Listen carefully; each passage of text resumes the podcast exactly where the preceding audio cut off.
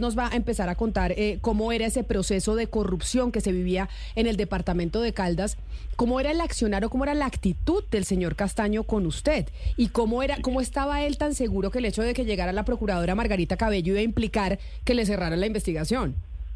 Yo había conocido, había conocido a la procuradora cuando era ministra de Justicia, ella conocía mi trabajo, que valga la pena decirlo, fue uno de los, de los temas, el agrario y el ambiental, de los que más se movieron en la Procuraduría del doctor Carrillo por el tema de la pandemia, en donde se empezó a resaltar la figura del campesino, la seguridad alimentaria, la protección por la deforestación. Fueron temas que usted recordará, Camila, fueron muy mediáticos en medio de la pandemia. Y eran los temas que conocía yo coincidencialmente en mis delegadas, a la gente le gustó la orientación que ha dado la Procuraduría. Entonces yo creo que el doctor Castaño temía que de pronto yo me hubiera ganado de que la doctora Cabello, lo cual yo nunca lo consideré porque nunca lo hablé con ella, tuviera el deseo de dejarme como procurador delegado. Entonces él agarró a decir en los medios que Trujillo no iba más en esa procuraduría, que él se iba a encargar porque me iba a denunciar ante la Corte por mis abusos de poder al haber frenado los proyectos de construcción en el eje cafetero y palabras más, palabras menos, dijo que yo había abusado de mi posición y había mantenido secuestrada y extorsionada a la población del eje cafetero. Él estaba defendiendo, en ese momento eran los constructores y a la doctora Sandra Viviana, hoy representante, que en ese momento era la gerente de Telecafé, un canal en donde ella se había puesto ya no en el papel de gerente, sino como presentadora, era la vedette del canal, pero su intención era hacerse conocer porque se iba a lanzar a la Cámara en la lista del senador Castaño. Ellos tienen un modo operandi en algunos cargos, los destacan los medios, los hacen mediático para luego ascenderlos entre comillas y ponerlos en ese tipo de cargos. Esto, esto estamos hablando de los medios locales en el departamento del Quindío y en, en Caldas. Los medios locales del departamento del Quindío, que es donde se votan los representantes a la Cámara. Entonces, ahí, doctor Trujillo, déjeme preguntarle cómo era el entramado, o sea, en qué momento Castaño se vuelve tan poderoso y empieza a cooptar a otros congresistas que son los que están ahorita involucrados en este proceso de la Corte Suprema de Justicia llamado las marionetas. Castaño, por ser contador, como lo decía Sebastián, era un hombre que manejaba muy bien las finanzas. Y él, en los medios locales de Caldas, Rizadal de Quindío, se vendía como un negociante, un empresario de la política.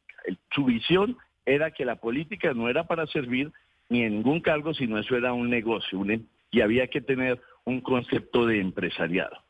Y en el gobierno Duque tuvieron la mala idea de apoyarlo para que aspirara a ser presidente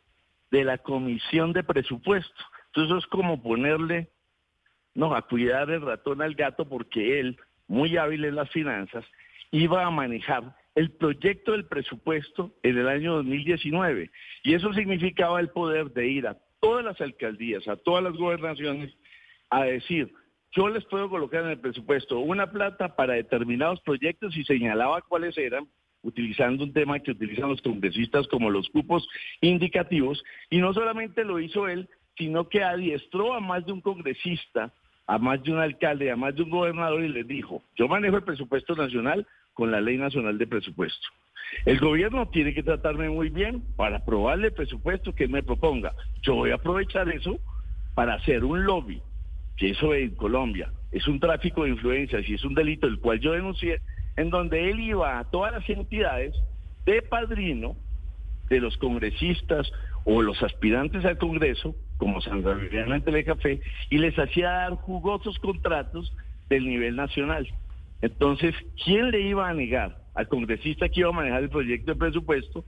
que él iba a pedir un contrato para Telecafé, que fue lo que yo denuncié? Pero cuando usan los teléfonos, interceptan llamadas por orden judiciales, se encuentran que lo que Diego Trujillo había denunciado era la punta del iceberg en cuantía y en número de contratos y ahora aparecen, que es la noticia de ustedes hoy, un poco de gente vinculado en este tema. No, no, nos va quedando muy claro. Yo tengo la duda, doctor Trujillo, de un poco cómo es el circuito, porque en este tema de coimas de corrupción, pues hay muchas modalidades. Siguiéndolo usted, supongo entonces, este señor Castaño iba a las entidades con el poder, investido con el poder que tenía, y él, digamos, eh, la coima iba al, para el contratista eh, al que se le daban los contratos, porque obviamente los contratos no eran a nombre de él porque él no podía. No sé si de pronto esa partecita nos puede ayudar a armarla de cómo aparecen esos subalternos, esos contratistas, esos terceros que, tenían que estar metidos ahí para que el circuito funcionara. Según han dicho las, según han dicho las, han demostrado las investigaciones, él en vez de tener un equipo de lo que llaman los congresistas, una unidad de trabajo legislativo, tenía era lobistas y negociantes para contratos. Entonces contrató un poco de gente en su unidad de trabajo legislativo para que permeara en todos los departamentos cercanos al eje cafetero, como Valle, Cauca, Nariño, Chocó. Chocó fue el departamento donde más se metió en sus negocios. Se habla de que era el dueño que manejaba el tema de la empresa de energía, la licorera y todo esas eh, empresas que son de los departamentos, por ser una renta departamental a licoreras, y la energía también, porque seguramente para ninguna empresa privada era el negocio llevándole a gente tan pobre como la que vive en el choque del servicio de energía, pero sí manejaba los subsidios y el presupuesto nacional para poner a funcionar esas empresas de las cuales se apropiaba con mucha habilidad. Pero esta historia de las marionetas y de Mario Castaño apropiándose de recursos públicos a través de contratación, pidiendo coimas para entregar los contratos, logrando permear la administración pública, los medios de comunicación local, etc., etc., pareciese, eh, doctor Trujillo, que es algo que si bien no tenemos las pruebas, pues sí intuimos los colombianos que funciona así en muchas partes, que esta es una investigación que usted logró llevar a la Corte Suprema de Justicia y que la Corte Suprema de Justicia empezó a jalar la pita y se encontró con esta realidad. Pero este modus operandi pareciera, o creemos nosotros los colombianos, que es el modus operandi tal vez de varios congresistas que logran apoderarse de los recursos en las regiones a través de la contratación. Usted que fue procurador, que logró eh, esta investigación, coincide con lo que yo estoy diciendo, que este modus operandi se encuentra en otras partes del país. Ese es el modus operandi. Los entes de control eh, el Estado colombiano está diseñado para que los entes de control no funcionen. Si tú tienes procuradurías a nivel nacional, tienes unas locales, esas locales, en el pago de favores, cuando uno es elegido en un cargo de esos tan importante, muchas veces pueden caer en compromisos electorales de que el político que maneja la zona va a pedir que le nombren el procurador regional o el seccional o el contralor, ya sea el representante del Contralor General de la República o el contralor que lo elige la Asamblea Departamental o el Consejo Municipal. Entonces los entes de control son el gran problema y por donde se escapan las responsabilidades, porque como son cargos donde los políticos ejercen tanta función, entonces terminan perdiendo la verdadera vocación que debe tener un ente de control, porque nadie va a controlar a su propio jefe que fue el que le dio el cargo. Entonces, hasta que no independicemos la elección de los entes de control de los que manejan la política y el presupuesto nacional, ese carrusel de los recursos, especialmente para los departamentos pobres, que no son autosuficientes financieramente y, requieren de tanta colocación de los recursos del nivel central, nunca va a cesar. Y los entes de control, ni la gente en los departamentos se enteran qué plata les manda el Ministerio de Hacienda por intermedio de los congresistas en lo que llaman hoy en día los cupos indicativos, que siguen manejándose como se manejaban antes los famosos auxilios parlamentarios. Usted eh, nos mencionó el nombre de Sandra Viviana Aristizábal, representante a la Cámara por el Partido Liberal, quien fue gerente de Telecafé, pero que no aparece directamente en la investigación de la Corte Suprema de Justicia, en este caso de Mario Castaño y las marionetas. Hemos mencionado otros nombres y de hecho ya hay pues eh, alcaldes, secretarios de planeación en Caldas, eh, contratistas que han estado pues ya condenados y que están vinculados a esta investigación. Usted, doctor Trujillo, tiene otros nombres que se hayan entregado a la Corte de políticos que, estén vinculados con este caso? No, eh, solamente los que han dado los medios, porque yo apenas cuando había pensado en constituirme como víctima del señor Castaño vino ahora el fallecimiento y no he podido conocer las pruebas directamente en el proceso porque el sistema penal colombiano no deja al denunciante enterarse de los procesos, sino cuando se constituye como víctima del delito. Pero recuerden que con la muerte, el delito de Mario Castaño, el proceso contra Mario Castaño muere por inmediatamente y ella lo había cerrado porque él hábilmente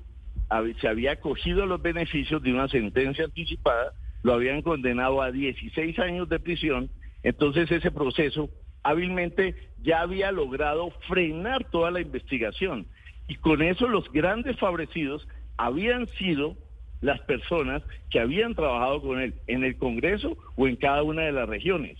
Entonces, el acogimiento a los beneficios fue una habilidad muy grande de él y su abogado para evitar que las investigaciones contra las otras gentes pararan. ¿Qué ocurre en lo que a ustedes han, han sacado como noticia en las últimas semanas? Es que habían abierto otro radicado que involucraba como siete congresistas, que ustedes ya los mencionaron, porque gente que había sido detenida empezaron a recibir beneficios y hablar en contra de ellos. Y entonces usted eh, lo que dice es, si ya es, mejor dicho, fallecido Mario Castaño, esto se había frenado, pero ahora tenemos nuevos capturados, usted lo que cree, doctor Trujillo, es que acaba de empezar a haber una bola de nieve y vamos a empezar a ver más vinculados políticos con este caso que seguramente la, la Corte terminará eh, capturando. En cuantía, este proceso va a superar, según mis cálculos y lo que he visto en noticias, las cuantías del carrusel de la contratación de Bogotá, que llevó a, la cárcel al doctor Samuel Moreno y a su muerte, desafortunadamente hace pocos años, en donde seguía teniendo procesos porque él no se acogió como lo hizo Mario Castaño. Él siguió defendiéndose y ese hombre lo veía uno cada año con un proceso nuevo. Y sumados, él no iba a salir vivo de prisión y eso lo llevó a su muerte lamentable para la familia que lo sobrevive. Lo que pasó con Mario Castaño es que él hábilmente cierra el capítulo y con eso protegía a mucha gente que estaba alrededor de él. Lo que él no contaba es que se habían abierto radicados distintos que no se alcanzaron a cobijar en el acogimiento de la sentencia anticipada y esos radicados siguieron adelante. Y como detuvieron gente de la UTL, de otros congresistas, se acogieron a beneficios y los han venido incluyendo. Lo que uno puede percibir es que este problema, con el modus operandi que les describía inicialmente, se va a convertir en un escándalo más grande en cuantía que el carrusel de la contratación y puede inclusive vincular más congresistas que la misma parapolítica. Más congresistas que la misma para política. Es que por eso es que me parecía importante hablar con el doctor Trujillo Sebastián para entender cómo fue la génesis de esta investigación y fíjese usted la cantidad de años que también lleva esta investigación, en donde incluso, a pesar de que desde la Procuraduría habían puesto las denuncias, estaban las investigaciones, estos tipos seguían contratando. Es que esta manera de, ser, eh, de lo que están haciendo, que el doctor Trujillo utilizó una muy buena palabra, de ser padrinos, Camila, congresistas que tienen poder regional y desde el poder que se les da desde Bogotá van y tienen dos o tres eh, lobistas o empresarios de la mano y direccionan contratos y los que les logran dar los contratos hay una taja en la mitad, eso se viene haciendo hace mucho tiempo y hay muchos temas, doctor Trujillo, pues que, que, hemos sabido, pero qué bueno que esto se ha destapado. Yo le quería preguntar más allá de los nombres, porque muchas veces en Colombia nos quedamos con los titulares, con los nombres, pero muchas veces lo que falla son los incentivos, las leyes, los mecanismos. ¿Usted qué cree que debería cambiar una cosa que debería cambiar eh, en el Estado colombiano para que esto deje de pasar? Si usted tuviera, por ejemplo, el poder de cambiar alguna ley o algo, ¿qué, haría usted? Primero acabaría la manera como se eligen a los procuradores generales y a los contralores. Mientras la elección se siga dando desde el Congreso, se va a seguir presentando esta situación. Entonces se debe cambiar, no quitar los medios de control, como están diciendo que debe desaparecer la Procuraduría, ¿cómo se les va a ocurrir? La Procuraduría cuando quiere funcionar, funciona perfectamente. Cuando hay un procurador independiente que lo elige el Congreso y al otro día ya no vuelve a saludar a los congresistas, ya inmediatamente eso cambia. Ahora viene la sentencia de la Corte Interamericana que dice que no se pueden tocar a los a los eh, elegidos popularmente. Eso está muy bien y deben respetarlo. Pero el resto de todos los, los funcionarios públicos que son sujetos disciplinantes, eso debe seguir igual pero la Contraloría y la Procuraduría lo que tienen es que cambiar la manera de elegirse para que no hayan compromisos políticos que lleven a encubrir acciones en las regiones, para que el, el dinero del nivel central llegue verdaderamente a quien lo necesita y no se quede enredado en los procesos de contratación controlados por congresistas y carteles de la contratación muy bien montados que son los que financian las campañas y luego cobran vía contratos. Pero entonces una última pregunta, doctor Trujillo. Esto en torno a cómo se deberían elegir eh, los entes de control. Pero los entes de control son los que son y son los que tenemos hoy. ¿Usted cree que ha obrado bien la administración de la doctora eh, Margarita Cabello de la Procuraduría en este caso? Porque igual puede haber una investigación penal, que es la que hace la Corte Suprema de Justicia, pero igualmente puede haber la investigación disciplinaria por parte de la, de la Procuraduría. ¿Se siguió con el trabajo que usted venía haciendo o efectivamente en su momento Mario Castaño logró frenar las investigaciones y los procesos que tenía en ese ente, en ese ente de control una vez salido el doctor Carrillo de la Procuraduría? Yo no conozco los procesos disciplinarios porque no tienen su reserva. Y por más que yo haya denunciado también a Mario Castaño ante la Procuraduría, solamente me enteraría el día de mañana que me oficiaran, como me oficiaron la semana pasada, primer oficio que recibo relacionado con mi denuncia, porque yo denunciaba a Mario Castaño penal y disciplinariamente. Y la semana pasada me llegó el oficio donde me dicen Diego Trujillo, le contamos que ya archivamos el proceso contra Mario Castaño porque se murió y ahí acaba la acción disciplinaria, que es cumpliendo con la ley. Pero antes me llamaron a ratificación de la denuncia y yo me presentaba. Y Mario Castaño, estando detenido tenía que ratificarse la denuncia, nunca se conectó